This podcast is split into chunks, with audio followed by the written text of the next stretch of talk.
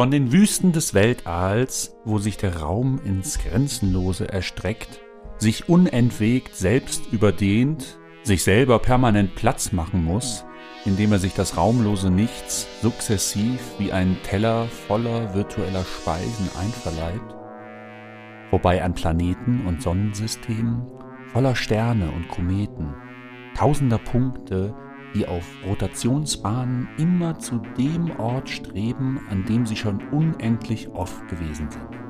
Hin zu einem großen Stoffball namens Erde. Irgendwo unten drunter, hinten rechts drinnen. Ganz in der Nähe hängt ein gigantischer Kronleuchter. Seit Jahrtausenden bringt er Licht ins dunkle All und seine unzähligen Kerzen verbrennen unvorstellbar langsam. Übrigens steht er nicht zu Verkauf, nicht einmal für Jeff Bezos. Wir wissen bis heute nicht, wer ihn aufgehangen hat. Die Theologen haben Gott im Verdacht, die Physiker das Atom.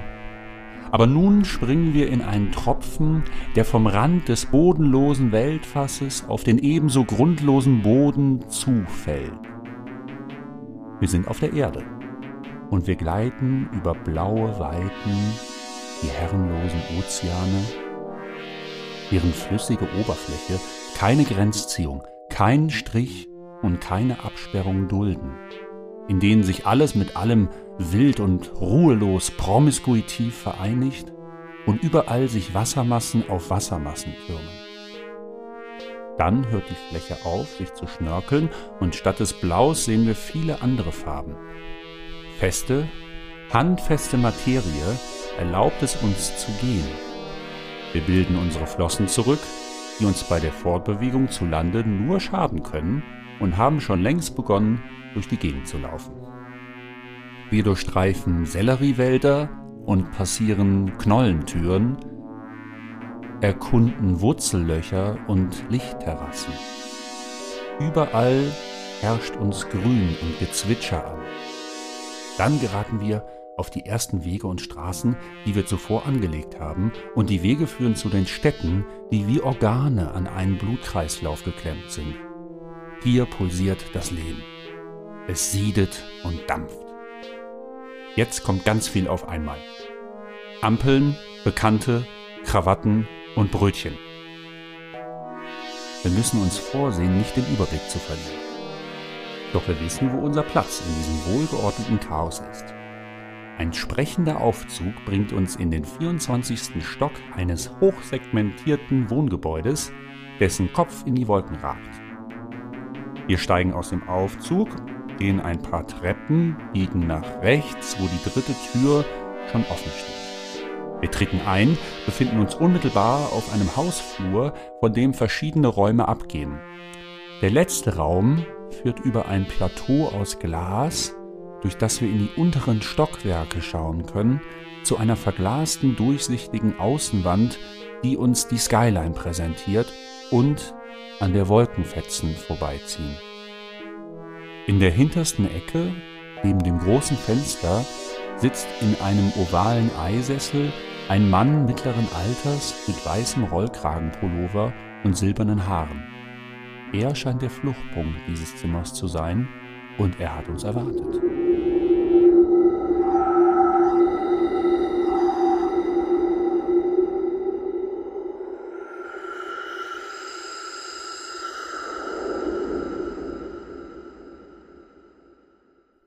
Herzlich willkommen zu Lachen und Weinen.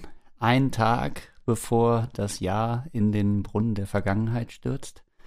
Und ich begrüße ganz herzlich meinen Gast heute, Professor Daniel D. Liver, Professor für Raumtheorie am Institute of Applied Sociology der Columbia University in New York City. Äh, seit einer mehrwöchigen Fortbildung ist er auch Wohnpsychologe mit kassenärztlicher Zulassung und hat eine Gastprofessur inne an der LMU in der Arbeitsgruppe, Arbeitsgruppe Raum, Körper, Medium.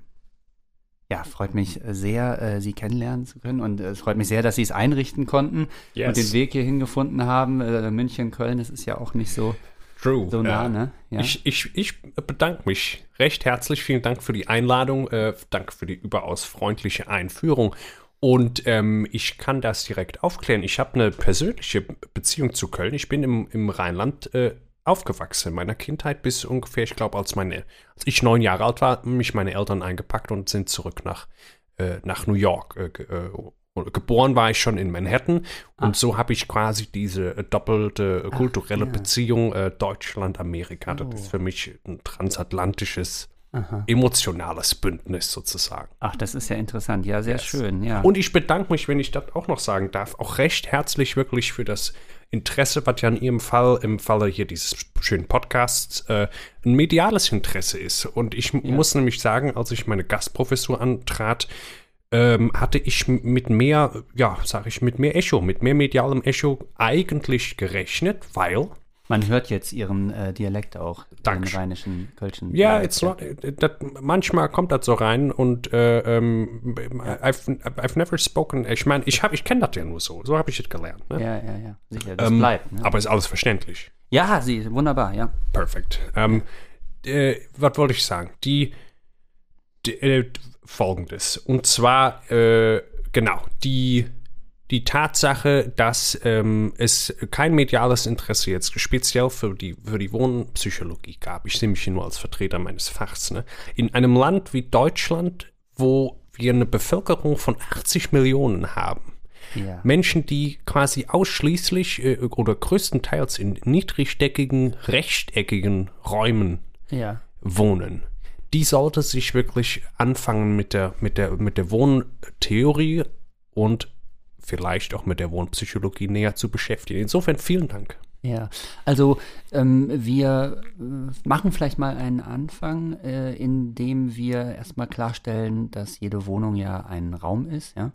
Äh, Yes. Hinzuzufügen ein betretbarer Raum, ne? also ein menschengemachter Raum und ein äh, Raum, der auch für Menschen gedacht ist. Ne? Ja, ich werde nicht zu voreilig. Es gibt Ja. philosophische Voraussetzungen zum Beispiel dafür, dass sie sagen, äh, ein Raum ist menschengemacht, wird also sozial konstruiert. Das ist in der Tat, wir werden heute drüber sprechen, erst eine relativ späte geisteswissenschaftliche Entwicklung, das so zu sehen. Genau, da wollte ich äh, drauf hinaus, auf den geschichtlichen Aspekt, weil wir haben ja natürlich am Anfang äh, des Abendlandes und der Geschichte des Raumes keineswegs äh, die Wohnung zum Objekt der Vollkommen Theorie, richtig, ja. sondern den Raum Yes. und den reinen Begriff des Raumes. Äh, das Ganze beginnt ja eigentlich in der Theogonie äh, von Hesiod im Genau. 7. Jahrhundert. Äh, Sagt man auf Deutsch, alt, ne? sagt man auf Deutsch äh, Theogonie oder Theogonie, wie Sie jetzt gesagt haben? Theogonie. Äh, oh, jetzt rede ich schon so, so wie Sie. Äh, Theogonie. Ja gut, genau. Genau, und Sie sprechen das völlig richtig an. Dann ist der, äh, ja, die Eröffnung nennt man ja auch die, die Kosmogonie, ne? Dann Die Kosmogonie bei Hesiod. Hesiod, genau. Genau. Und da ist die Vorstellung, aus dem Nichts entsteht erstmal das Chaos, ne? Ja. Und da, äh, um auch so diesen Paradigmenwechsel, der sich mit der Wohntheorie andeutet, eigentlich schon zu äh, anzusprechen, muss man sagen, aus wohntheoretischer Sicht ist, äh, ist es natürlich erst der Wohnraum, in dem das Chaos entsteht. Richtig, ja. Ja, ja. das ist ganz klar. Mhm. Aber bleiben wir noch ein bisschen bei Hesiod. Wir waren ja noch gar nicht bei Ihnen im Grunde.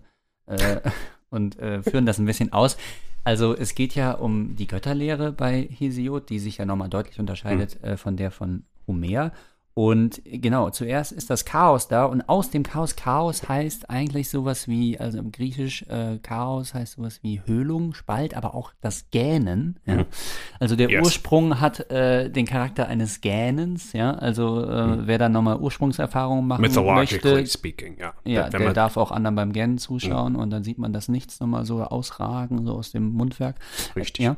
Aber äh, dann entsteht ja was, und zwar die erste Unterscheidung, räumliche Unterscheidung von Himmel und Erde. Und ja, zwar in der Tat, wir haben in der Wohntheorie Gaia und, und Uranus, ja? Ganz genau. Also was Sie ansprechen sind, ich möchte das nur fachspezifisch einordnen auch Ja, gleich. Ne? bitte, das sind bitte. wohnmythologische Fragen. Und das Wohnmythologische, ist natürlich, ja. das ist genau äh, der Punkt. Haben wir jetzt nun die Entstehung des Raumes oder eines Urraumes in dem Moment, wo aus dem Nichts Ja. Etwas, auch wenn das Ja. eben zunächst nur das Chaos, complete Chaos ist, ne? Ja, ja, ja. Äh, oder haben wir erst eigentlich, und das wäre ähm, die Variante, zu der ich tendiere, äh, aus dem Chaos wiederum, so geht es ja bei Hesiod weiter. Äh, äh, wir haben die Entwicklung von äh, äh, oder die aus dem Chaos geboren, ja, werden dann die Urgötter, das sind, sind Erde und Himmel vor allem. Ne?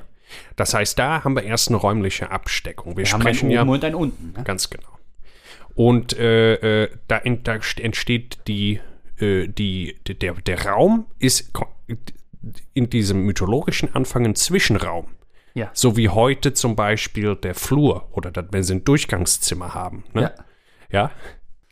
Und jetzt gibt es Leute, die, äh, die sagen, wir müssen eigentlich diese, diese, diesen Antagonismus viel ernster nehmen, dass wir also uns sozusagen in allem Raum, den wir konkret überhaupt bewohnen können, also menschlich, äh, äh, äh, ja, äh, b- Bewohnen. äh, einnehmen können, ja. Ja, Ähm, nur als so ein Zwischenraum denken. Ich denke aber doch, der Fachkonsens ist seit den späten äh, 90er Jahren dazu übergegangen zu sagen, nee, nee, ähm, wir haben ja nun letzten Endes, das, das, so ist heute die Datenlage, wir haben das Wissen, wir haben auch jenseits des Himmels äh, den, den Raum, ne? der paradoxerweise ja. der Weltraum ist. Das heißt, Der Weltraum, der immer Genau. weitergeht und Ja. grenzenlos ist. Ja.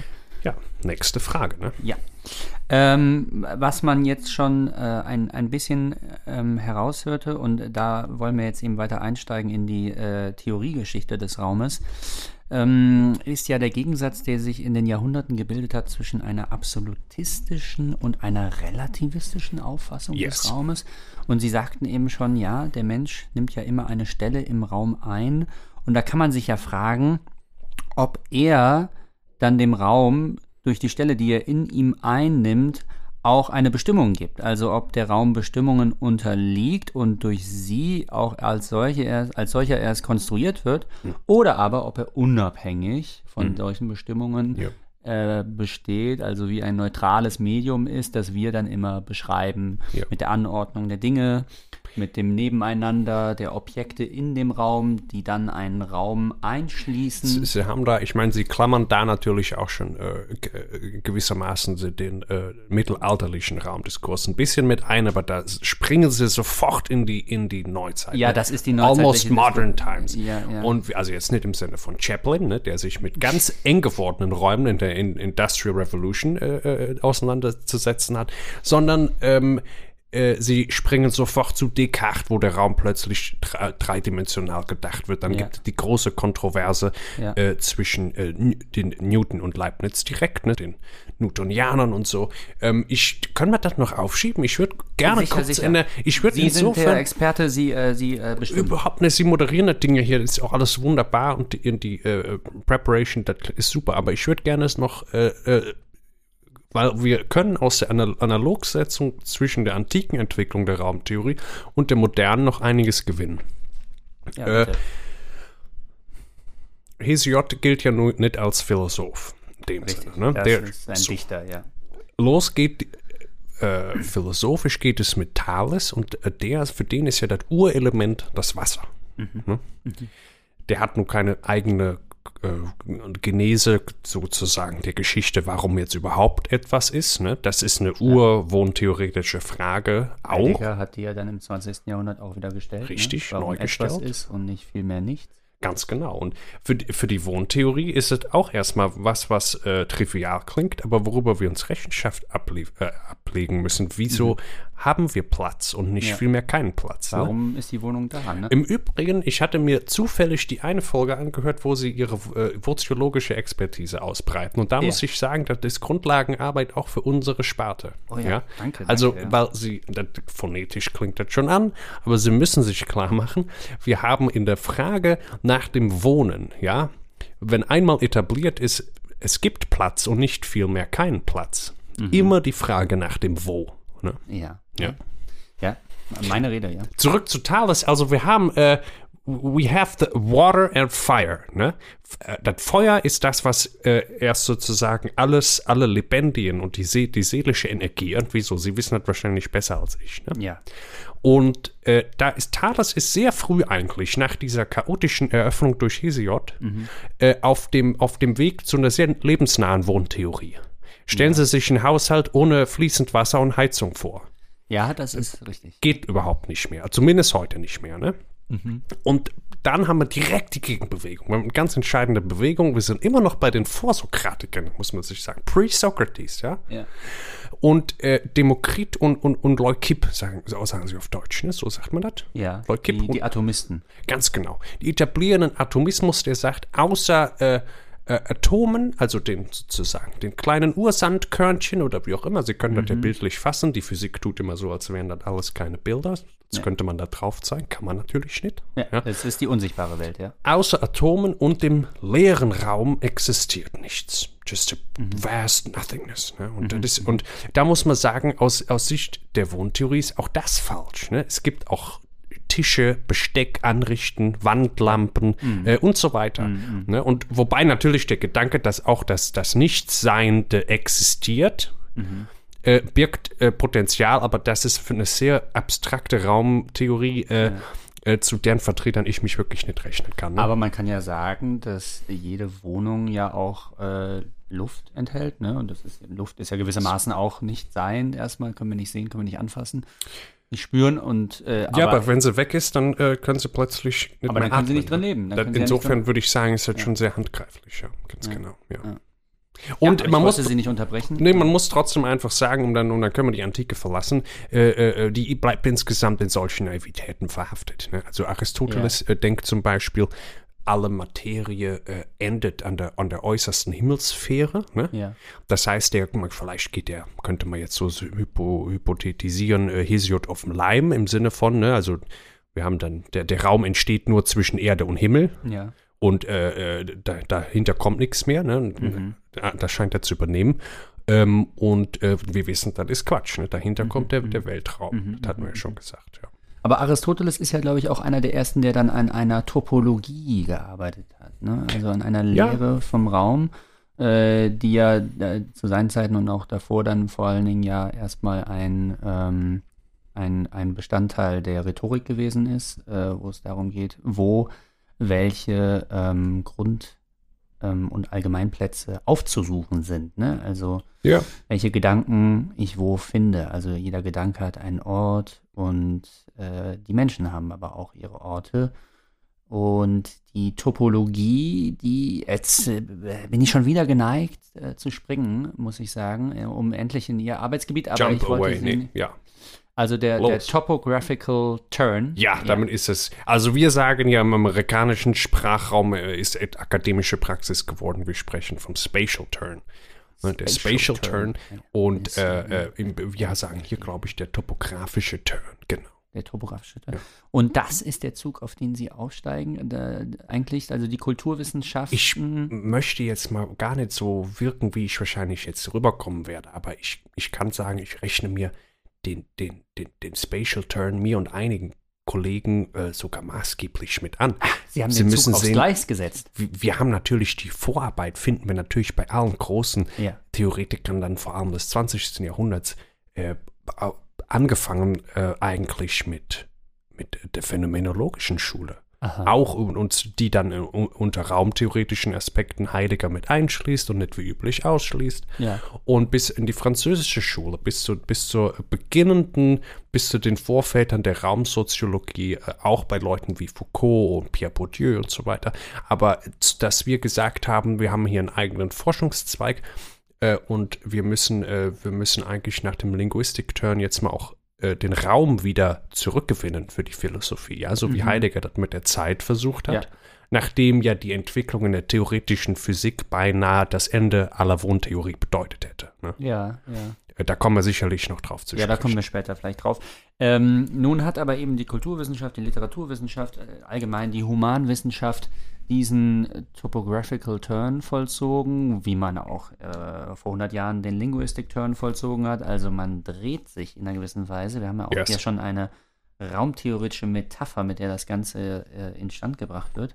Yes. Und äh, das heißt, wir waren bisher blind für die Aspekte der Räumlichkeit in unserem Denken, in unserem Wahrnehmen und jetzt Yes. öffnen wir die Augen an dieser Stelle, indem wir diesen, indem wir diese Kehrtwende machen und uns zur Seite drehen und auf einmal die Räumlichkeit aller Aspekte Richtig. ins Auge fassen. hin bis zu Fragen der Einrichtung. Ja, Ja, also ja. wenn ich mir einen Stuhl vorstelle mit einer metallenen, spitzen Oberfläche, Ja. darauf lässt es sich sehr schlecht denken. Ja. Sage ich Ihnen Sie aus haben ganz am Erfahrung. Anfang haben Sie auch die Bestecktheorie äh, Also, verfochten, aber ja. das, das ist ja dann Ich auf der Strecke geblieben eher und dann haben Sie an anderen Projekten weitergearbeitet. äh, die Bestecktheorie, ich sag mal, so ist eine Sache für sich. Ja.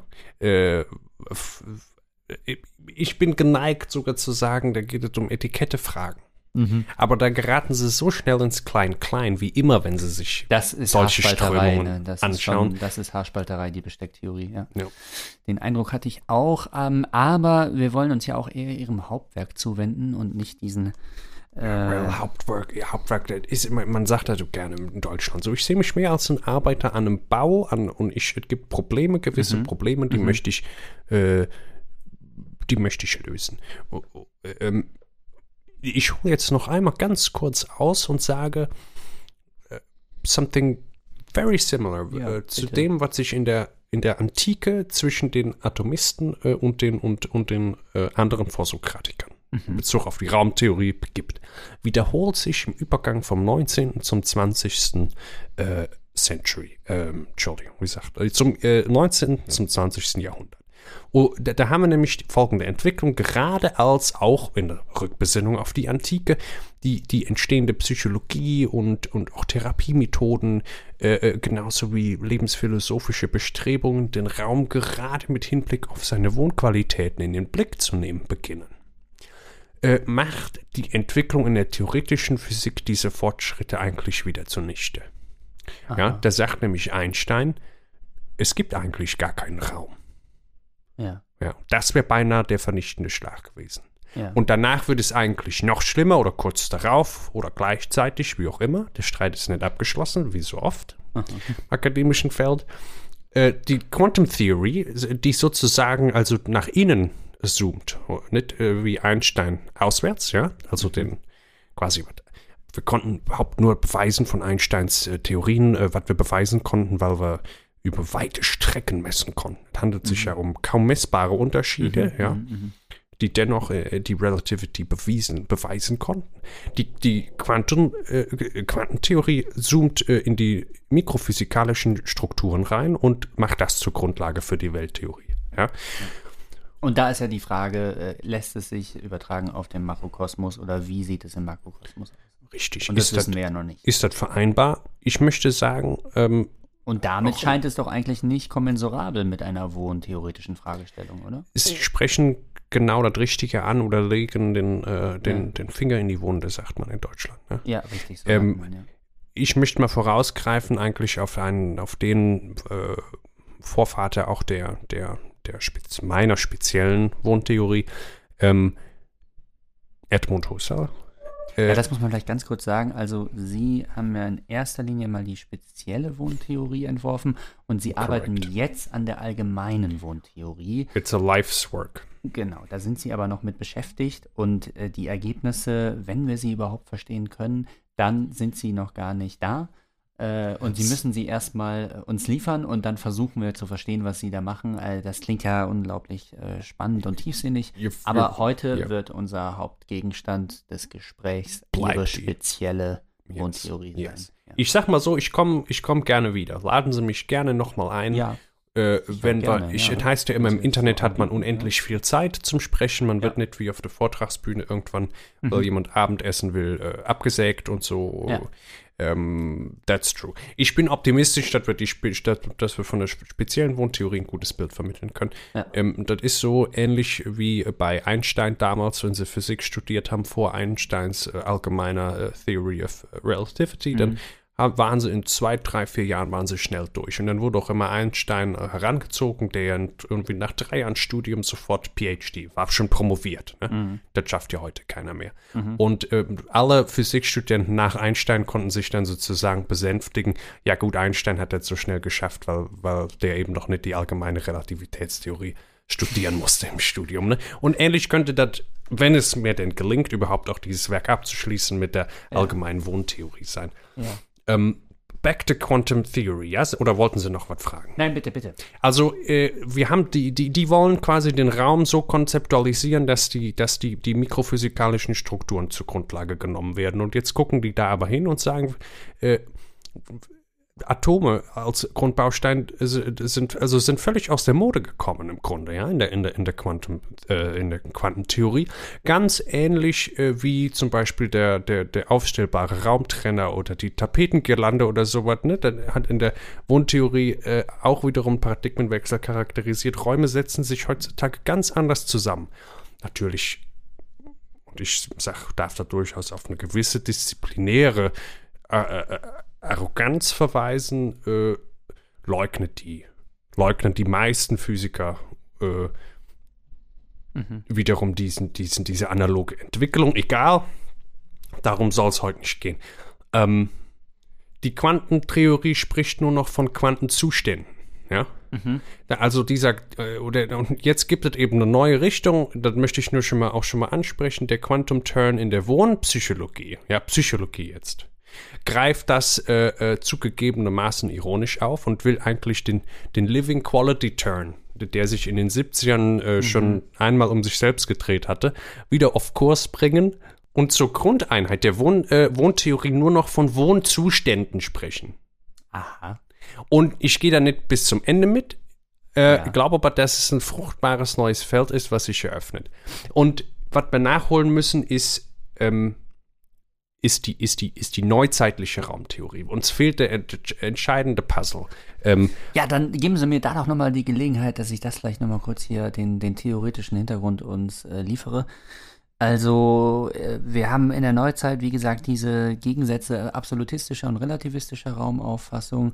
Und ähm, äh, ich nehme jetzt einfach mal einen heraus und äh, zu denken wäre jetzt zum Beispiel jetzt an die Auffassung Kants, dass äh, der Raum eine feste Anschauungsgröße des Subjekts ist. Ja, also das, äh, wir ja. können uns Objekte immer nur innerhalb von Raum und Zeit vorstellen. Das ist richtig. Und äh, das ist nun kein an sich dann das Raum, sondern ein für uns. Also die Objekte erscheinen für uns hm. immer nur innerhalb von Raum und Zeit. Ja, dagegen der Raum selber kann überhaupt kein Anschauungsgegenstand sein. Ne? Exakt, ne? äh, das muss ich Ihnen nicht erklären. Äh, das ist die transzendentale Ästhetik in der Kritik der reinen Vernunft. Und ähm, dann gibt es eben Absolutisten. Also bei Kant ist eigentlich äh, eine interessante Zwittergestalt, ja, der sich ein bisschen so auf der Grenze Like in many things, ja. Ja, ja. Ich weiß, das steht bei Ihnen Deutschen, steht er immer noch hoch im Kurs. Äh, ich ähm, tue mich schwer mit ihm. Ja, und dann hätten wir aber eben einen, äh, einen jemanden wie Newton, einen Absolutisten, Jemand, der davon ausgeht, dass der Raum einfach als ein leeres Gefäß immer da ist, auch unabhängig von unserer Existenz. Also auch wenn yes. wir Menschen auf der Erde gar nicht entstanden wären, wenn wir gar nicht hier wären, der Raum ist da, er muss nicht belegt oder besetzt werden oder konnotiert werden oder beschrieben werden oder wie auch immer man das nennen möchte. Er braucht, es braucht keine Dinge oder äh, Objekte im Raum, damit der Raum selber ist. Ja. Yep. Und äh, nun gibt es einen interessanten Punkt und äh, der ist, glaube ich, entscheidend auch für die äh, spezielle Wohntheorie. Henri Lefebvre, ich weiß nicht, ob ich das richtig ausspreche, ähm, hat gesagt, dass der Raum produziert wird. Yes. Ja? That's the spatial turn. That's the spatial turn. Und äh, jetzt rede ich schon wieder wie Sie, Entschuldigung. Ähm, und das äh, ist diametral entgegengesetzt einer physikalischen Auffassung des Raums, also einem Raum, den wir messen können und der vorliegt. Wie behauptet wird, ja. Ich, ja. ich bleibe dabei, ähm, dass die Fachrichtungen physikalische Raumbetrachtung und ähm, äh, Raum, raumsoziologische Auffassung oder philosophische, ja. raumtheoretische Auffassung sich sehr gut gegenseitig informieren können. Ja, ja, ja. Das ist äh, sehr fruchtbar, glaube ich, der Austausch, wie immer, ja.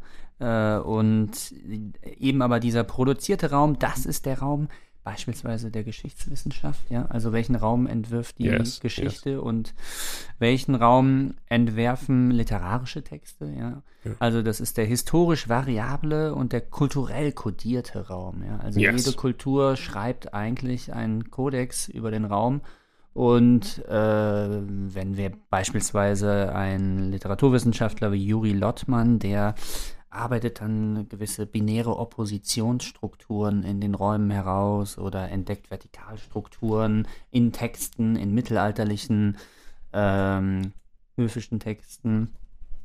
Und das ist dieser relativistische Raum, der relativistische Raum der Kulturwissenschaften. Und das ist eigentlich ihr Arbeitsgebiet, ja? Yes. Ja. Äh, Und ich muss äh, dem zustimmen äh, in fast allen Belangen. Das ist in der Tat so. In der Wohntheorie beschäftigen wir uns nun mal hauptsächlich mit Wohnräumen. Und der Wohnraum ist nun in, in, in, in beinahe jeder auch analytisch relevanten Hinsicht ein so offensichtlich soziales Produkt. Ja? Ja. Äh, dass zu, es zunächst so scheinen mag, als könnten die Physiker eigentlich da gar nicht mehr mitreden. Ähm, jetzt ist aber die Frage nach der Urgeschichte. Ganz entscheidend auch an dieser Stelle. Wir haben ja die Höhle sozusagen als Urwohnung. Ja. Nur war die Höhle aber einfach schon da. Die hat ja keiner gebaut. Die Höhle ist also kein soziales Produkt in ihrer Materialität. Aha. Jetzt schauen Sie sich den Menschen an, wie er da rumlief. Er findet die Höhle auf der Suche nach Unterschlupf, nach Schutz, nach äh, äh, ja, Dach, Dach überm Kopf, würde man heute sagen. Ja. Deswegen lässt er sich in der Höhle nieder. Damit wird, das ist meine Meinung, die ich äh, auf jeder Konferenz, auf der Sie mich finden, vertreten werde, damit wird die Höhle zum Wohnraum. Und nicht darin, dass in irgendeiner Einigung darüber jetzt, hier wollen wir aber, nee, lass uns nochmal eine andere Höhle suchen, ich, wir brauchen ein paar Quadratmeter mehr und so weiter, sondern die Kommunikation darüber, die findet ja auch äh, anthropologisch gesehen, geschichtlich viel später statt. Ja. Und können wir das übertragen auf heute? Ja. Ja, haben wir heute in unseren sozial, ich meine, überproduzierten Wohnräumen, Ja. bei natürlich auch einer, einer je nachdem, wo sie jetzt wohnen, auch haben, gibt es auch Wohnraumknappheit. Ne? Ja, ja. Also wir sind ja genau, das muss man natürlich jetzt dazu sagen, äh, wir leben ja heute im Anthropozän, äh, wo man im Grunde den ersten Satz von Wittgensteins Traktatus Logicus wie folgt umformulieren könnte oder sollte. Der Mensch ist alles, was der Fall ist. Ne? Also das heißt, wir treten uns überall selbst gegenüber und überall haben wir schon Hand angelegt und alles ist schon durch uns kontaminiert. Very true. Und es gibt diesen Raum, diesen materielosen Raum, wo ja eben, wie gesagt, schon die neuzeitlichen Relativisten gesagt haben, den kann es sowieso nicht geben. Ja, also diesen absoluten Raum, der frei ist von unseren, äh, äh, ja, von, von materieller ähm, Da Bestimmung. würde ich auch sagen, warum nicht mit Kant mitgehen und sagen, es, es gibt den nur insofern, als dass er immer schon eine menschliche Wahrnehmungsvoraussetzung ist. Ja. die aber wiederum jetzt nicht, äh, nicht weiter hintergangen oder hinterfragt werden kann, Ja, ja. ohne darüber etwas über den ontologischen realen Status von einem Raum Können wir nichts drüber wissen, sagen. würde uns Kant lernen. Können Und jetzt möchte wissen. wenn, Sie- wenn Sie, Ja, bitte. äh, if I may. Herr, Herr Liver, bitte. Äh, wir kommen nämlich auf die entscheidende Schiene erst mit Husserl. Aha. Ähm, wir hatten schon gesagt, wir sind jetzt, also wir haben die Wohntheorie, die beginnende Wohntheorie eigentlich in der Psychologie, auch in der Psychoanalyse, in der Lebensphilosophie und so weiter. Und äh, wir, die sieht sich den Angriffen der, der Physikalisten ausgesetzt. Und wir haben dann, äh, natürlich nach Husserl haben wir mit Martin Heidegger einen, einen äh, Philosophen, der die Zeit zu einer derartigen Grundkategorie für den Menschen natürlich wiederum macht. Ne? Besonders in seinem Hauptwerk Sein und Zeit, ja. Der will eigentlich die, die Zeit den Physikern wegnehmen.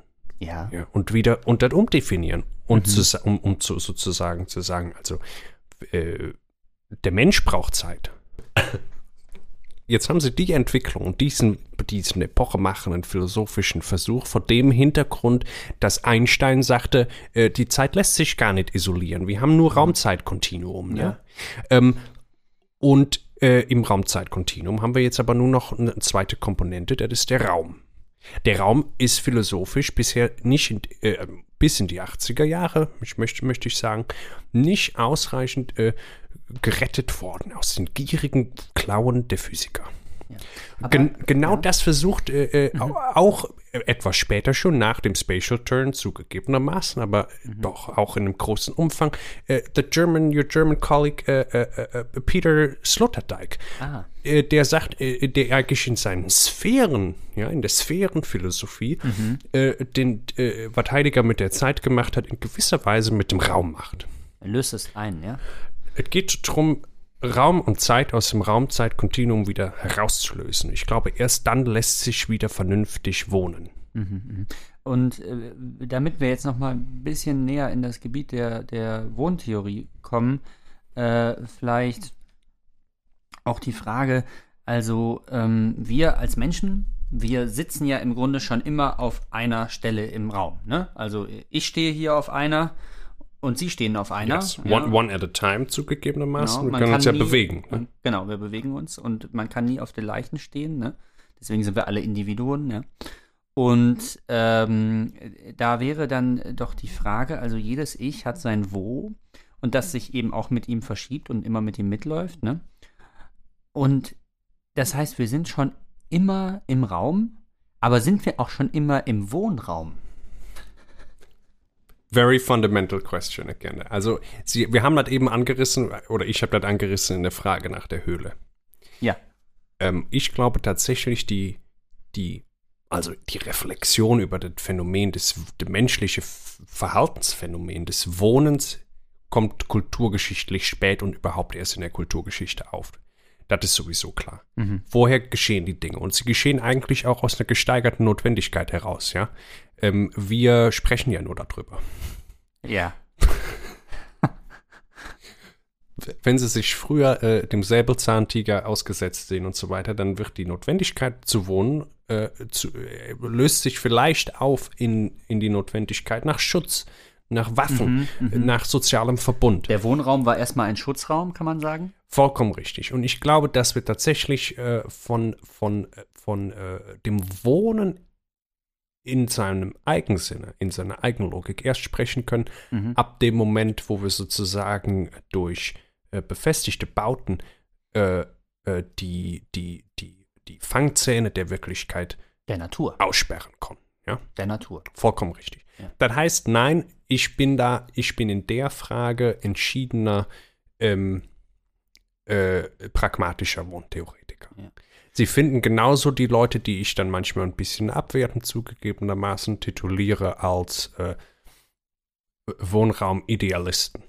Okay. Ja. Und das meine ich gar nicht im Sinne des deutschen Idealismus, sondern wirklich in so einem wirklich handfesten Idealismus à la Berkeley oder sowas. Aha, okay. Ja. Also da soll der Wohnraum immer schon existiert haben und irgendwo schweben und der Mensch taucht ja. dann auf und wenn er Glück hat, erkennt er das. Da, für mich ist das überholter platonischer Bullshit. Also das ist eine gewordene Größe, das ist eine geschichtliche Größe, der Wohnraum. Richtig. Ja? Äh, oder ein, ein, ein historisches A priori, wie man mit Husserl vielleicht sagen könnte. Ja. Also etwas, was zu einer Bedingung unserer Möglichkeit geworden ist. Ja? Richtig. Ja? Ich möchte, darf ich Ihre, ja? Ihre Frage eben mal umdrehen und ja, bitte, bitte. gleichzeitig in eine These verwandeln? Bitte sehr, ja die Frage nach dem Wohnen geht nichtsdestotrotz weit über die Frage nach dem Wohnraum hinaus. Mhm. Ja? Ähm, ich versuche da jetzt mal drauf hinzuarbeiten. Äh, wir haben ja die Lebensweltrevolution. Die knüpft sich des Begriffes wegen ganz stark an Husserl. Da muss man fairerweise sagen, Husserl vollzieht die nicht, sondern der erkennt die erst sehr spät. Ja, die, die Vorarbeiten, die entscheidend sind eigentlich von Dilthey geleistet, von Nietzsche auch und, und ein paar anderen. Ähm, trotzdem äh, möchte ich bei Husserl sozusagen den, den Pre-Turn für den entscheidenden Turn hinterher ansetzen. Aha. Ich habe eine Stelle mitgebracht. Ist das in Ordnung, wenn man das hier referieren, wörtlich? Sicher, bitte, also, ja. So dafür, ja, wie gesagt, wenn wir im Podcast sind, das finde ich ja toll, die neuen Medien, dass wir da mhm. Zeit haben. Ähm, und zwar ist das, ich glaube übrigens hier in ihrer Stadt auch mit ediert, die, das ist Husserlianer 39. Das äh, ist richtig. Diese Husserl hat ja doch viele, Campus, ja he wrote so much, it's fucking ja. depressing. Ja. Äh, Verzeihung. Die, die Lebenswelt äh, heißt dieser Band 39. Das sind alles meines Wissens nach unveröffentlichte Manuskripte, die er stenografisch verfasst hat. Ne? Äh, Text 17 äh, äh, heißt äh, Paragraph 1 der Mensch als Thema. Verhalten des Menschen, Mensch in der Kultur, Umwelt. Und ich lese da erstmal vor, wie Husserl sich so an seinem Schreibtisch dem Thema annähert. und auch erstmal, glaube ich, in, in den entscheidenden äh, Paradigmenwechsel hineinstolpert, ohne das so richtig zu bemerken. Sonst hätte er den Text nämlich veröffentlicht. Mhm. Der Mensch dort, was er tut und treibt. Er wartet im Leib, wahrnehmend, bewegt die Augen, fixiert das dort, dann das, bewegt tastend die Hände. Er hat aber im Umkreis des von ihm Erfahrenen etwas vor. Er ergreift einen Gegenstand, in Klammern Papier, hebt ihn mit der einen Hand, mit der anderen hält er eine Schere und schneidet einen Streifen ab, etc. Das verstehe ich, ich vermute, das lyrische Ich hier ist Husserl und gleichzeitig jeder andere Mensch, der die phänomenologische Methode beherrscht, das verstehe ich ohne weiteres und individualtypisch. Er verhält sich in der typischen Verhaltungsweise einer Person, die mit einer Schere schneidet. Er hat aber irgendetwas weiteres vor. Im Zusammenhang seines in den Einzelschritten schon verständlichen Tuns wird das verständlich werden. Jetzt kommt ein Bindestrich. Hermeneutisch entscheidend, wenn Sie mich fragen. Mhm. Der Mensch ist Kulturmensch und in einer der im Voraus verstandenen Kultursphären, dem Typus nach Gelehrter oder Buchbinder und dergleichen. Verständlich in der alsbald verstandenen, aperzipierten Umgebung, Studierzimmer, Werkstätte etc. Er vermeidet jetzt hier noch den Begriff der Wohnung, ja. vermutlich weil er ihm zu offensichtlich scheint. Ja. Hier wird aber der Raum zur Wohnung. Und zwar indem wir phänomenologisch analysieren, wie sich in unserem Bewusstsein der Raum um uns, und es kann immer nur Raum um uns geben, mhm. Ja, mhm. Äh, zu, zusammensetzt. Ja. Und der Raum wird zur Wohnung und die Frage nach dem Verhältnis, dem urneuzeitlichen Verhältnis, mit dem sich Descartes, Newton, Leibniz rumschlagen, dem Verhältnis von Materie und Raum, löst sich auf in die Frage nach dem Verhältnis von Mensch und Wohnung. Ja, von Aha. Bewohner und Mensch. Das eigentliche Verhältnis, und Husserl kommt dem mit, vielleicht sogar mit Kants Hilfe auf die Schliche. Ja. Die eigentliche Frage nach dem Verhältnis von Materie und Raum grundsätzlich kann sich uns vernünftigerweise nur präsentieren als die Frage nach dem Verhältnis und der Positionierung und so weiter vom Bewohner in seiner Wohnung. Ja. Ähm, das ist ja etwas, was man jetzt so erstmal gar nicht erwartet hätte. It seems like a lot. Ich weiß, das ist. Ja. Ich habe das sozusagen aus der Schreibwerkstatt mitgebracht bei Aha. mir. Das sind Gedanken, die finden Sie so auch noch nicht in der speziellen Wohntheorie. Ja, das ist äh, schön, dass Sie das mit uns teilen und uns das zeigen. Und ja, alles andere als selbstverständlich, was Sie uns da in die Hand reichen. Ähm, ich wäre jetzt eben nochmal geneigt, doch äh, auch nochmal äh, den, das Hier und Heute zu äh, ähm, adressieren. Wir leben ja im industriellen Zeitalter und wir leben schon längst im. Wahrscheinlich leben wir schon drüber hinaus, ja. ja in, Oder genau, noch drüber im hinaus. Im digitalen Zeitalter vielleicht. Ähm, in, in hochsegmentierten und verschachtelten äh, Gebäudekomplexen. Wir haben die Natur schon längst äh, domestiziert und ihre Gefahren so weit eingeschränkt, dass sie uns eigentlich kaum noch schaden kann. Gut, jetzt hat man dieses Virus, das äh, ist dann uns durch Richtig. die Rechnung gegangen, ja, durchgeschlüpft da, einmal. Ja. Äh, wir haben die Türen nicht gut genug abgeschlossen, ja, sagen ja. manche. Ne? Ja, richtig. Ich sage, wir haben sie zu früh nicht weit genug offen gelassen. Das wäre die wohntheoretische Antwort auf die Pandemie, ja. Ähm, und nun äh, eben ähm, meine Frage, wie ähm, ist es denn nun bestellt, um dem in dem Wohnraum, äh, der doch so, ähm, so eigenartig ähm, hochdifferenziert ist in modernen Großstädten? Also ja. Denken Sie an Hochhäuser äh, mit unzähligen Stockwerken, ähm, wie äh, die ganzen Unterscheidungen, mit denen man das fassen kann, privat, öffentlich. Wo beginnt der private Raum, der Schutzraum, jo. vielleicht noch, den man noch aus der Höhle kannte? Hm, wo gibt es äh, Wo ist der öffentliche Raum? Räume, die zum Strafen dienen eigentlich. Ja. Menschen werden gezwungen, sich in ganz bestimmten Räumen aufzuhalten, genau. äh, um bestraft zu werden. Es gibt Räume der Andacht, ja, Räume der Erinnerung. Ja. Äh, es gibt auch Räume des Vergnügens. Ja, denken Sie an die Clubs und die Bars. Ähm, und vieles weitere. Dann gibt es natürlich auch Innenräume, wie etwa den Raum des Gedächtnisses oder den Raum der Seele. Da könnte man dann das topologische There, there are metaphorical, but it gibt, es ja. gibt metaphorische Räume, das ist richtig. Ja. Ich würde den Bereich der Metapherntheorie überantworten. Ah ja. Den überlasse ich denen auch gerne, weil natürlich, sie haben die, sie, sie können endlos sprechen von, von äh, auch, auch vom Zwischenraum, vom politischen Raum, vom, Hm. vom äh, symbolischen Raum äh, Mhm. und so weiter. Und das ist auch alles gemacht worden, das ist auch wichtiger Teil der Raumtheorie. Aber tatsächlich verlieren diese metaphorischen Fragen äh, für, die, für die auch pragmatischen Herausforderungen, denen sich eine Wohntheorie gegenübergestellt sieht, ihre Relevanz. Und ich finde Ihre Frage hochinteressant. Jetzt muss ich aber sagen, ich habe sie nicht ganz verstanden. Ich selber auch noch nicht. Äh, so ganz, äh, weil ich auch noch nicht äh, ganz zur Frage gekommen bin. Ich habe noch ein bisschen Sorry, erzählt. I'm sorry. Ähm, also meine äh, Frage ist im Grunde, ähm, birgt das nicht auch ein großes Entfremdungspotenzial? Also diese Fragmentierung We des have Raumes. the whole, dann, sie eröffnen wirklich, und ich finde das gut, ich meine das jetzt nicht abwertend, ein Fass nach dem nächsten. Ne? Ja. Wir haben, äh, und das ist wiederum in der Wohnpsychologie und in dem überlappenden Gebiet der Architekturpsychologie. Mhm. Ähm, die sind in der Tat eng verwandt, sind aber nicht deckungsgleich. Ja. Äh, haben wir die Strömung äh, de, des, äh, des Wohnmarxismus. ah, Dort werden sich, äh, dort, dort ist eben genau das eine Kriterium, Sie können das analog verfolgen, das ist wie immer bei irgendwelchen philosophischen, soziologischen Schulbildungen, ja. äh, welch, welches, welches auch normative äh, oberste Kriterium wählt eine jede Schule und der Raummarxismus untersucht tatsächlich Räume unter der einen Prämisse, äh, sind es Räume, die ein Entfremdungsgefühl beim Bewohner Ja. oder Besucher erzeugen äh, oder nicht, ja. Ja. In, in der Tat ist das der Fall. Ja, also das, das geht ja los in der Theorie von ähm, ähm, Hegels, Hegels moderne Theorie, die ja von der Entzweiung spricht, dass der Geist äh, sich ähm, von sich selber geschieden hat oder sich selbst gegenübergetreten ist. Und das fasst ja dann Marx eben als dieses Entfremdungstheorem auf, was dann wiederum bei Lukács im 20. Jahrhundert wieder Yes. aufgegriffen wird und so weiter.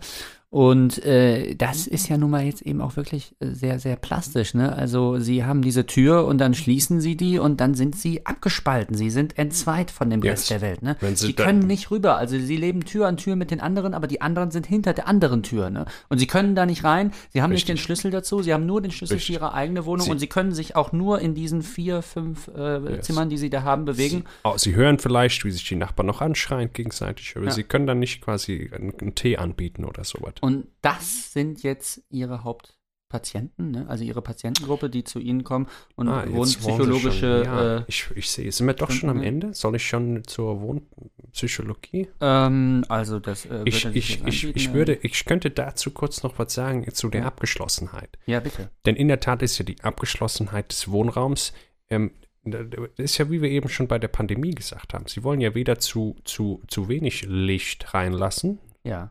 Noch zu viel. Ne? Sie wollen rausgucken können, sie wollen aber nicht gesehen werden.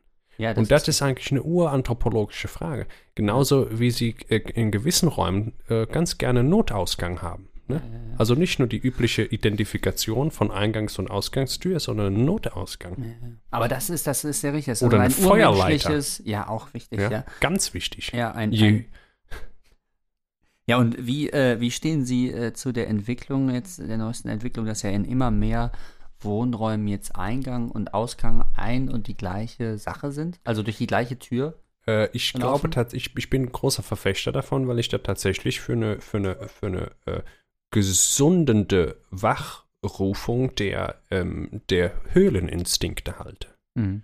Sie, in dem Moment, wo sie entdecken, scheiße, meine Höhle hat einen, hat einen zweiten Eingang, Ja. dann sind sie nicht mehr sicher. Ne? Sie, Das wollen, stimmt, ja. sie wollen ja gerade das birgt ein Gefahrenpotenzial. das Tor ja, zur Wirklichkeit wollen sie ja, gerade im Blick haben können. Ne? Sie wollen ja absolut. gerade, dass sich keiner mehr von hinten anschleichen kann. Ja. das ist natürlich auch ein sehr praktischer Und Sinn, der sich da geltend macht. Ich ja. glaube trotzdem, wir lösen das Problem äh, in der modernen äh, Wohntheorie im überwiegenden ganz gut. Äh, wenn auch teilweise ein bisschen arg pragmatisch, gäbe vielleicht sanftere Möglichkeiten, aber Ja. äh, sie wollen ja auf der einen Seite die Sicherheit und ihre Ruhe haben, auf der anderen Seite wollen sie ja immer noch erreichbar sein. Mhm. Deswegen gibt es die Klingel. Ne? Die Klingel ist sozusagen äh, äh, der, äh, das Dämonische jeder Wohnung. Ne? Der Klingel überbringt die Botschaft aus der Außenwelt in, in den Wohnraum. Wäre das im Lacanischen Sinn das Imaginäre? Oder? Das wäre im platonischen Sinn äh, jetzt erstmal angedacht. Ähm, Lacan äh, äh, hat für die Wohntheorie große Relevanz, aber nur im Schlafzimmer. Ja, das äh, ist alles sehr, sehr spannend und ähm, ich versuche noch einen letzten Punkt jetzt hier unterzubringen. Ich könnte, bevor dem, vor dem Ja. letzten Punkt würde ich noch mal zu Husserl. Ich habe nämlich noch ja, ein bisschen bitte, mehr bitte. mitgebracht. Ja, bitte dann. Sie haben im selben Band Husserlianer 39. Ich möchte jetzt gar nicht das Bild abgeben, als sei die Raumtheorie auch nur so eine Texte rezipierende Mhm. Papierwissenschaft. Ne? Aber dennoch halte ich das für entscheidend, um den Zuschauern, den Zuhörern, Zuhörerinnen erstmal einen Zugang zu vermitteln. Mhm. Äh, wir hatten gesagt, die, die Frage nach dem Verhältnis von Materie und Raum löst sich auf in die Frage nach dem Verhältnis von Mensch und Wohnraum. Ja. Ähm, Text 35 in Band 39 Husserlianer. Äh, da beschreibt äh, Husserl nochmal ganz grundsätzlich, äh, das sind äh, Texte zur Lebenswelt nach wie vor. Betreibt er die Phänomenologie unserer Umwelt. Also wie sich die, die Welt um uns herum, herum in unserem Bewusstsein generiert. Wir erinnern uns, äh, ja, der, der, der Mensch hat Umwelt. Ne? Das ist äh, der Anthropological Dings und nicht bloß die Welt. Ne? Das heißt eben auch, er hat Umweltraum und nicht bloß Weltraum. Der Ja. ist auch zu weit weg, Ja, muss man, muss man sagen. Er scheidet dann die, die Umwelt, Husserl jetzt wieder, ne? Ja. Husserl scheidet dann die Umwelt in, in Heimwelt und Fremdwelt. Wir haben denselben Gegensatz, den sie in, im Grunde heute als Wohnungsbewohner in jeder Wohnung wiederfinden. Ne? Draußen ist fremder als drinnen. Und Ja. so zyklisch quasi sich in kreisförmig ausbreitend um uns, um unseren Körper. Ja, also unser Körper ist sozusagen in dem Bild die, die, die Materie Mhm. im Verhältnis zum Raum. Mhm. Ne? Also die Frage nach dem Körper im Raum und wie er sich verhält, löst sich in der Wohntheorie auf in die Frage nach dem menschlichen Körper und wie er sich im Wohnraum verhält. Ja. Ganz ja. analog. Äh, Also eine Anthropologisierung, eine anthropologische Schlagrichtung. aber wenn, ja, aber nicht nur. Okay. Die, die, die Physikalisten würden natürlich sagen, das ist eine reine Anthropologisierung. Ja. Ich sage, deren Deutung ist genauso äh, eine Deutung wie, wie unsere. Nur, dass deren Kriterien zum Wohnen viel weniger taugen. Und ich, da kann ich auch noch mal mit Husserl sagen, es gibt nur eine Wohnung, die, in der wir wirklich leben. Äh, Entschuldigung, es gibt nur eine wirkliche Wohnung, die, in der wir wirklich, in der, in der wir leben. Ja. Ja. Sicherlich ist das jetzt auch ein Bild, aber das ist Ja, man weiß Bessere Bild als- Man ja. weiß, was er meint. Ja, ja. Ja, mal, eben deswegen. Das ist auch das Tolle selbst an Husserls späten Manuskripten. Äh, wo war ich? Ich möchte das kurz zu Ende erzählen. Ähm, also der Kernpunkt von Husserls Heimwelt ist außerhalb unseres eigenen Körpers natürlich unsere Wohnung. Mhm. Ja, in dem Fragment, was ich eben in der Stelle, die ich eben vorgelesen habe, ist, das studiert immer die Werkstätte, je nachdem, was man in der Wohnung macht. Mhm. Aber er spricht eigentlich implizit von der Wohnung. Mhm. Mhm. Und dann äh, in diesem Text 35 kommt sozusagen, begeben wir uns aus, äh, irgendwann aus der Wohnung. Ne? Man kann auch anfangen, wenn ich jetzt im Bett liege und aufwache, sozusagen jeden Morgen setzt sich neu, konstituiert sich die Welt um mich in meiner Apperzeption. Dann treffe ich also zuerst oft Wohnzimmer, da liegt vielleicht noch Spielzeug rum, was nicht weggeräumt wurde, dann äh, auf die Toilette und so Mhm, weiter. Und ich, irgendwann muss ich meine Wohnung verlassen, jetzt in der Ja. Bewusstseinsreise, ne? Dann kommt äh, der Hausflur, der Vorgarten, die Gasse, die Straße, die Poststelle, die Tankstelle, der Supermarkt und so weiter. Dann irgendwann die Stadtgrenze, die Bundeslandgrenze, die Landesgrenze und, und, und so geht das bei Husserl immer weiter bis nach China. Ja, da haben wir eine Fremdwelt erreicht, Die ist so fremd. Ja. die ist erstmal und dann und, und, und, und, und in der Tat ist es in der phänomenologischen Wohntheorie, ich würde sagen, alle vernünftige Wohntheorie ist phänomenologische Wohntheorie, aber ne, Ja. in dem, was man auch ganz speziell äh, phänomenologische Wohntheorie nennt, ist es deswegen hochinteressant, sich immer wieder anzugucken, wie wohnen Menschen in China.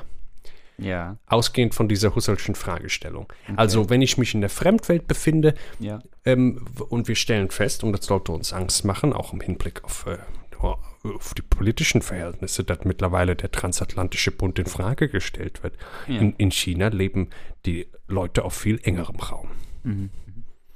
Ja, mir- also äh, das Spielzeug, was Sie gerade nannten, das dann im Zimmer rumliegt, das, äh, da, da hatte, da musste ich dran denken. In der Vorbereitung kam mir nämlich da ein Gedanke, vielleicht darf ich den gerade hier platzieren. Aber It's your show, you're the Ja, host. oh, oh, bitte, okay. ich bitte Äh, Sie drum. Danke. Also äh, ähm, die, die Extension des Wohnraumes, so habe ich mir gedacht, hat nur dann einen Nutzen, wenn ich über sie verfügen kann.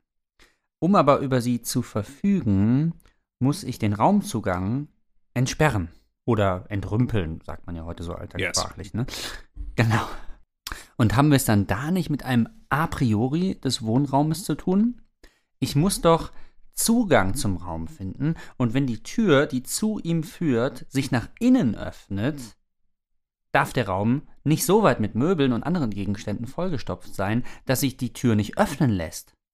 Das heißt, es gehört zu den Möglichkeitsbedingungen des betretbaren Raums, und das ist schlechterdings der Wohnraum, dass er einem Maximum seiner materiellen Belegung unterliegt. Kurzum, die Kinder müssen ihr Zimmer regelmäßig aufräumen. Absolutely. Ich kann als Vater kann ich sagen, das ist in der Tat eine Grundbedingung. Ich kann aber, da, der halte ich dann darüber hinaus für Ja. theoretisch gerechtfertigt, wie Sie sagen. Und so kann man ja auch dann wieder den Bogen schlagen. Und ne, ich ha- Hesiods Chaos-Theorie, True. die am Anfang steht. ne? Also das Chaos, das kann ja wieder auftreten. Ne? Das kommt ja wieder zurück. Das ist ja nicht Und eben erst im Wohnraum. Ich, Ja. Sie nehmen mir die Wörter von der Zunge. Ja. Sagt man dazu? Ja, Sie äh, machen mit mir rum, regelrecht. Mit, Habe ich mich jetzt auf Deutsch versprochen? Ein, wenig leicht, aber das macht falsche- überhaupt nichts. Also ich und ich halte charmant. diesen Bogen zur Hesiod, den, den, spannt Kant zum Beispiel nicht. Und deswegen Ja. haben sie eben vollkommen richtig eine der Hauptleerstellen in der kantischen oder der, blinden Flecke in der kantischen Raumtheorie angesprochen. Ja, ja. Das Chaos bleibt, ja. Und jetzt konfrontiere ich sie mit Folgendem. Und da spreche ich direkt aus meiner praktischen Erfahrung, direkt aus der Praxis äh, der Wohnpsychologie. Wie- Wir, es treten heutzutage vermehrt, Sie haben vom betretbaren Wohnraum gesprochen und vom Wohnraum, der per Definition im betretbar sein muss. Ja. Ein sehr interessanter Punkt. Ich, ich kann Ihnen erzählen von wohnpathologischen Zuständen. Was, was ist passiert? Ich gebe Ihnen ein Beispiel, ein persönliches. Ich hoffe, das nimmt er mir jetzt nicht übel, aber Sie haben gesagt, wir haben hier eine überschaubare Zuhörerschaft, Ja. sehr eingeschworener Kreis. Ja, ja, ja. Äh, ich bin ja in der Gastprofessur aktuell in der, in der Ludwigs äh, Maximilian University of, Das hat- of München. Leid, Sie hatten das, doch, das Doch, hatten Sie, LMU, das gesagt, gesagt, richtig. ja. Und äh, ich vertrete dort äh, einen, einen, einen hochgeschätzten Kollegen, der Grundlagenarbeit geleistet hat, der sich aus einer, äh, sage ich mal, Mischung aus äh, äh, beruflichen Neugier und privaten Problemen äh, in seiner Wohnung eingeschlossen hat. Und- ein, ein, ein Selbstexperiment. So, ich hoffe das. Ja. Ich kenne aber, wie gesagt, aus meiner Praxis, ich möchte hier meine Patienten schon als Wohnpsychologe Fälle, wo ich weiß, dass es nicht nur bewusste Experimente sind, sondern wo wir es mit Wohnzuständen zu tun haben, Mhm. wo der Wohnraum, der eben sowohl, äh, stellen Sie sich das so vor, Sie gehen morgens zur Arbeit, Mhm. in dem Moment ist Ihr Wohnraum der, so- also der, das Tor zur Welt. Ja? Sie kommen aus, aus der sicheren Herberge, Mhm. ist die Funktion des Wohnraums, dass er verlassbar ist. Ja. Richtig, ja. Sie und, kommen abends zurück und dann ist und der, ist immer noch da. er ist noch da. Es sei denn, sie haben den Gasherd angelassen und so weiter. Das Ja. sind schreckliche Fragen, die sich da stellen. Aber in der Regel kommen sie zurück, finden den Wohnraum vor und wenn sie den Schlüssel nicht verloren haben, dann haben sie auch einen betretbaren Wohnraum. Kommen so wieder rein. In dem Moment ist die Funktion ja genau natürlich. antagonistisch. Ne? Ja. Der, der, der Wohnraum ist, bietet jetzt Schutz vor der Wirklichkeit, wo er doch am selben Morgen noch einen in diese Wirklichkeit entlassen sollte. Der Wohnraum erfüllt Mhm. meistens im Zyklus von 24 Stunden beide Funktionen mindestens einmal. Mhm, mhm. Sie wollten mir gerade ins Wort fallen, machen Sie Ja, das also noch. äh, hier ja eben wieder muss die Bedingung erfüllt sein, dass die Tür, die sich ja meistens, wie gesagt, nach innen Richtig. öffnet, dann wieder sich öffnen lässt. Ganz, ich komme genau dazu. Ja, okay, bitte. Jetzt haben wir Personen, bei denen dieser, dieser äh, natürliche Wohnsinn, und wir können meiner Meinung nach, das scheint die empirische Datenlage herzugeben, von einem angeborenen Wohnsinn sprechen. zum Beispiel auch durch entfremdende Wohnumstände, so weit durcheinander gebracht hat, Mhm. dass sie ganz bewusst den Wohnraum zu einem unbetretbaren Raum umfunktionieren. Und das ist der Punkt, in dem Foucault recht hat. Da wird nämlich der Wohnraum zum Gefängnis. Aha, aha. In dem Falle der Zur Zelle. zur Zelle. Die Zelle ist eine architektonische Form. Ja. Ja, die Gefängnis ist quasi schon, das, ist, das, ist, das wäre der wohntheoretische Grundbegriff. Okay. Es ist egal, ob das jetzt Oder architektonisch Container, als ja. Zelle oder als, genau, als Container oder als Verlies oder Kerker oder Ja, ja. was auch immer. Ja. Das gibt es ja durch die Geschichte viele Formen. Ja. Das ist egal. Das sind die architektonischen Spezialfragen. Entscheidend ist, wenn ich in dem Moment, wo ich den Raum nicht mehr verlassen kann, habe ich ein Gefängnis. Und die Pathologie dieser besonderen Fälle Mhm. besteht aber nun gerade darin, dass sie sich selber aus ihrem Wohnraum das Gefängnis basteln. Mhm. Das heißt, ich habe das einmal gesehen, war ein Patient, der durch freundschaftlichen Beistand und viel Glück aus so einer Situation sich wieder befreien konnte. Mhm. Der hat mir Fotos gezeigt, die er von innen gemacht hat. Und sie glauben nicht, was sich, wie sich in einer Weise, in einer angsterregenden Weise Einrichtungsgegenstände missbrauchen lassen, Mhm. um den Wohnraum derartig unbetretbar zu machen. Mhm. Ja, äh, und daran habe ich mich erinnert gefühlt. Bei, bei ihren Ausführungen eben. Ja. Ja, und äh, ich meine, das ist ein Horrorszenario, das will wirklich niemand erleben, also eingeschlossen zu sein in der eigenen Wohnung. Ähm, aber auch da, es gibt ja diesen Satz äh, von Walter Benjamin, dass das Verhängnis nie total ist, ja. Und es ist ja in der Wohnung dann doch auch noch im Gegensatz oft zum Gefängnis, aber selbst in der Gefängniszelle ist es auch oft so, es gibt noch einen Hoffnungsschimmer und dieser Hoffnungsstiller hat sein materielles Surrogat oder seine materielle Erscheinungsweise im Fenster. Ne? Und weil wir haben immer noch einen, einen Nabel zur Welt, ne? Wir können immer noch ähm, Kontakt mit ihr aufnehmen und Kontakt mit ihr bewahren. Und wir sind nie ganz verloren, ne? Wir, wir kennen in der, in der, in der klinischen äh, Wohnpsychologie das, das Phänomen der ähm, äh, Post-Traumatic Living Disorder, also der, auf Deutsch sagt man die Ja. posttraumatische Wohnbelastungsstörung. Ja. Wahrscheinlich jetzt seit der Pandemie sehr verbreitet, ja? Das äußert sich so und das ist das Problem. Durch den Doppelcharakter der Wohnung als Schutzraum und Tor zur Welt, so wie ich das in meinen Schriften fasse, Ja. haben sie bei beinahe bei jedem Einrichtungsgegenstand, bei, bei der, beim Ein- und Ausgang sowieso, äh, bei der Küche, beim Gasherd, beim, wenn sie Mhm. hoch oben wohnen, dann kann ihr, ihnen ihr Sonnenbalkon zum Suizidwerkzeug werden. Mhm, mhm. So haben sie auch beim Fenster die Möglichkeit, jeweils pathologische, pathologischen Missbrauch der Wohnräume zu finden. Und in der Tat immer noch getrieben von dem nicht totzukriegenden Wunsch, an dem, was draußen ist, teilzunehmen. Und sei nur, indem man in den Hoffnungsschimmer, wie Sie so schön poetisch sagten, der durch das Fenster noch fallen kann, Mhm. mal kurz äh, die, die Fühler in die Sonne legt oder so. Mhm, mhm. Äh, äh, Sie können aber genauso gut, zum Beispiel im Falle dieser posttraumatischen Wohnbelastungsstörung, finden Sie alte Menschen, die kriesgrämig im offenen Fenster sitzen, Mhm. nie mehr rauskommen, Mhm, aber mhm. von oben Kommentare rufen, alles Mhm. beobachten, Mhm, beschimpfen. Wenn man gegenüber kurz im, äh, Ja. Wie sagt man, im Prohibited Parking Zone, im, im Halteverbot äh, hält oder so, Mhm, oder rufen die, rufen die das Ordnungsamt an und so weiter. Mhm. D- äh, in der Tat muss man dazu sagen, Wohnen kann schiefgehen. Ja. Und also wie therapieren Sie das denn dann? Also wenn äh, das, äh, sag ich mal, dieses wohlige Wohngefühl Ich habe ein umgeschlagen ist. Abrissunternehmen, mit dem ich kooperiere. Das klingt hart, aber meistens ist es der Das ist einzige, der einzige Ausweg, ja. einzige Aus. Das klingt jetzt ein bisschen so wie Schulmedizin, ja. Mm, Also weniger homöopathischer Zugang. nee, der Punkt ist ja, ich, ich hole ja den Patienten vorher aus der Wohnung raus. Ja, ja. Aber Und also Sie er werden dann erstmal auf der Straße und dann muss er sich da erstmal arrangieren und Richtig. ein bisschen, sag ich mal, sich entwöhnen, ne? Also Ins- von, den, von der Horrorvision, ins- die er da hatte. Ins kalte Wasser geworfen Ja. findet sich der Patient zunächst ohne Obdach, Aha. um am Transzendentale Obdachlosigkeit, ne? Das ist großes auch wieder. Thema. Ja, in gewisser Weise Das- taucht das da ein Motiv Moderne, auf, ne? oft, ich habe das dann häufig beobachtet, äh, was, äh, was, was eigentlich so ein bisschen die theoretische Unergiebigkeit der, der mittelalterlichen Epoche der Raumtheorie kennzeichnet. Ja. Dass sie die Vorstellung haben, wir haben nur den endlichen Raum. Mhm. Gott hat die Welt geschaffen, Mhm, mhm. Gott hat damit den Raum geschaffen, ja. Ja. Äh, und äh, kritisch war eben immer der Status Gottes selber. Also wo lebt er denn jetzt? Ja, Ist ganz, er denn außerhalb komisch, der ja, Welt? Ja, ja. Ne? Wo, Genau, wo, wo wohnt Gott? innerhalb, ne?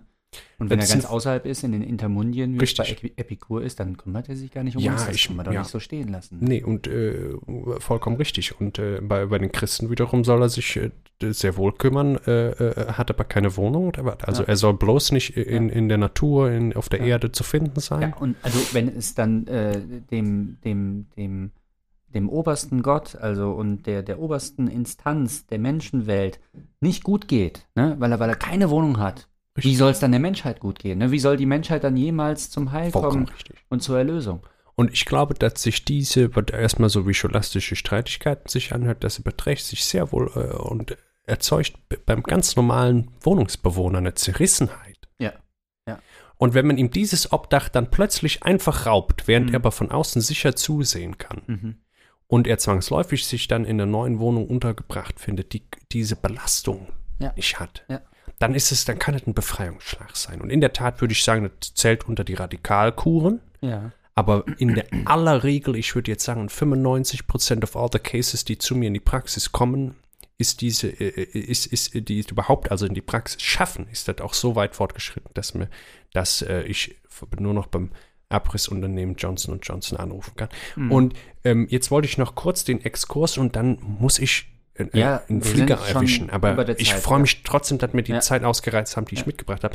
Ähm, d- wir haben ja dann eine ganz entscheidende Schlüsselfigur nochmal für die Raumtheorie äh, äh, äh, in der Renaissance eigentlich, aber noch im Mittelalter natürlich epochengeschichtlich, ist äh, Nikolaus Cusanus. ja, Cusanus, der, der, ja. der große Ja. äh, Cusaner, äh, äh, der äh, die endlich die, die, ja, da haben sie schon die Ironie, endlich die Unendlichkeit wieder ins Spiel bringt. Ne? Ja, die genau. Unendlichkeit des Raums.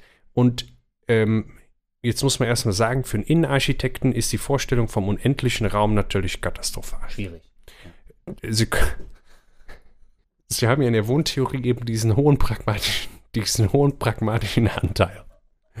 Und dieser pragmatische Anteil, ähm, der sagt durchaus, zum Wohnen gehört, dass man auch mit dem Einrichten irgendwann mal zu Rande kommt. Ne? Wenn jetzt aber der Ja. Raum keinen Rand hat, in, in aller Regel sind das Wände. Ja. Auch, auch wenn ich mich dafür einsetze, mit Blick auf Deutschland, dass es nicht immer nur Wände sein müssen, die den. Wohnraum begrenzen. Ne? Wände, vor allem Decken, können etwas sehr Einengendes haben. Kann auch mal eine Hecke sein. Ja, richtig. Wir haben natürlich oft dann das Phänomen des Gartens und Vorgartens, also erweitertem Wohnraum und so weiter. Das alles dazu. Ne? Das darf man sich ja. dann im Garten, äh, in dem die Nachbarn Einsicht haben, schon wieder nicht mehr so verhalten wie im Schlafzimmer. Das Ja. habe ich schon meine Frau letzte Woche auch erst noch erfahren müssen. Ja. Das sind Alltagsprobleme.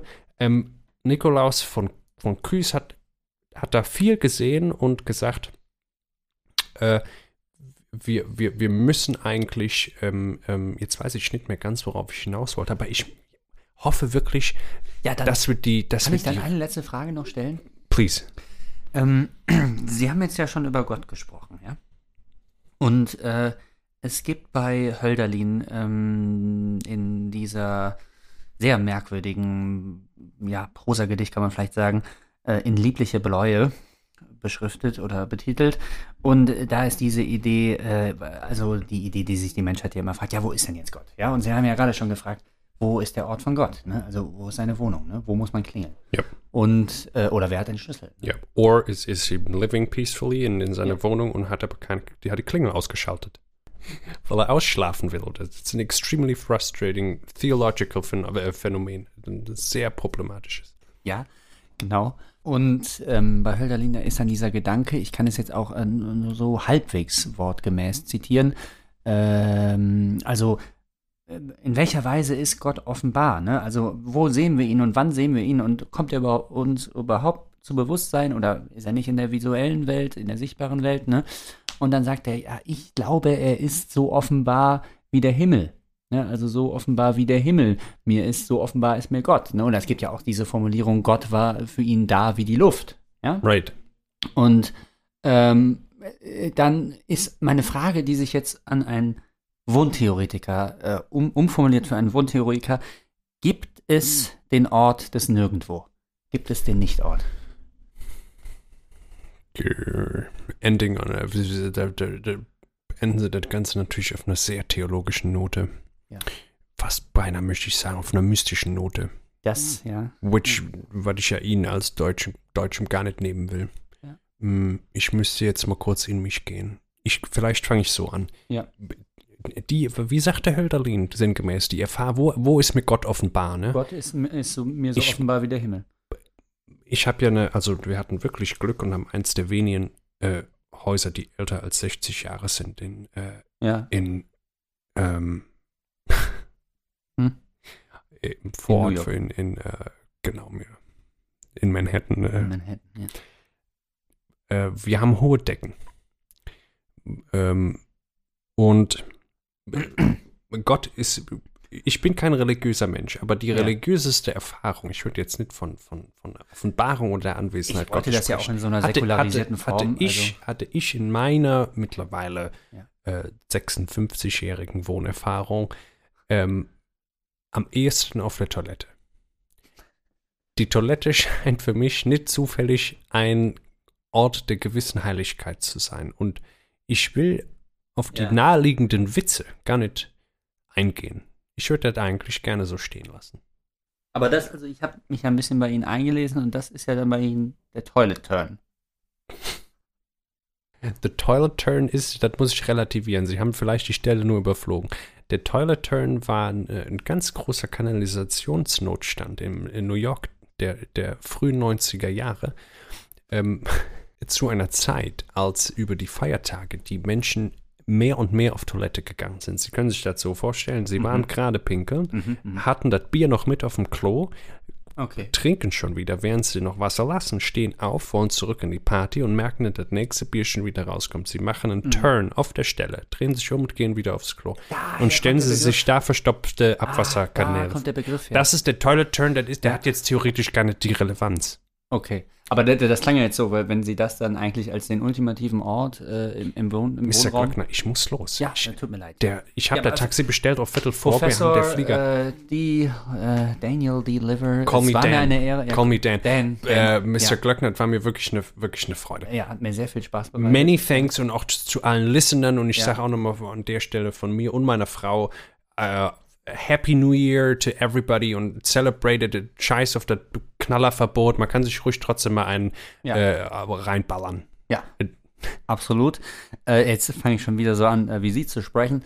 Ähm, ja, ich, ich, ich wünsche Ihnen auch einen guten Rutsch. Äh, Happy New Year. Und, Thank you. Ähm, ich würde mich sehr freuen, wenn wir jetzt vielleicht noch mal auf ein Gespräch über Ihre allgemeine Wundtheorie, wenn Oh Sie look, there's the, ausgearbeitet they're haben. starting fireworks. Fireworks right out. Hey, Es gibt es hier noch ein Feuerwerk, ich glaube nicht. das ist ja schön. Herrlich. Ja, also einen schöneren Many Ausgang thanks. unseres Gesprächs hätten wir uns ja nicht wünschen können. Kommen Sie gut durch das nächste Jahr.